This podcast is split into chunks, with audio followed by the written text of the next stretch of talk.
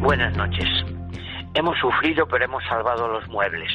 Primera victoria en la Copa de Europa y tenemos ya cuatro puntos. Una de las mejores novelas de Somers Bogan, varias veces llevada al cine, se titula El filo de la navaja.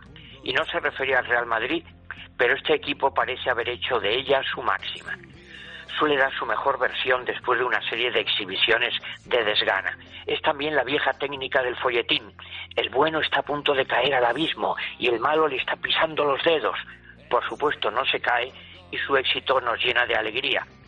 Los más conservadores agradeceríamos que no se prolongara tanto nuestro sufrimiento y recordamos en la Biblia la frase del Eclesiastés que también conocía Sancho Panza. El que ama el peligro perecerá en él. En este fútbol actual tan táctico, un error suele decidir el resultado. Miramos las estadísticas y nos falta un dato. Con tanta presión de los atacantes, el número de cesiones al portero se multiplica.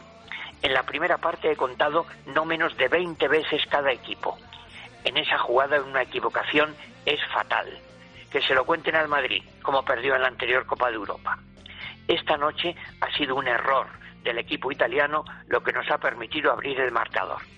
A la larga, esa jugada ha sido decisiva.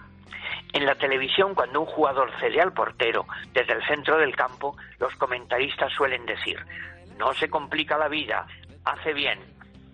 Esta noche se ha complicado demasiado la vida el Inter.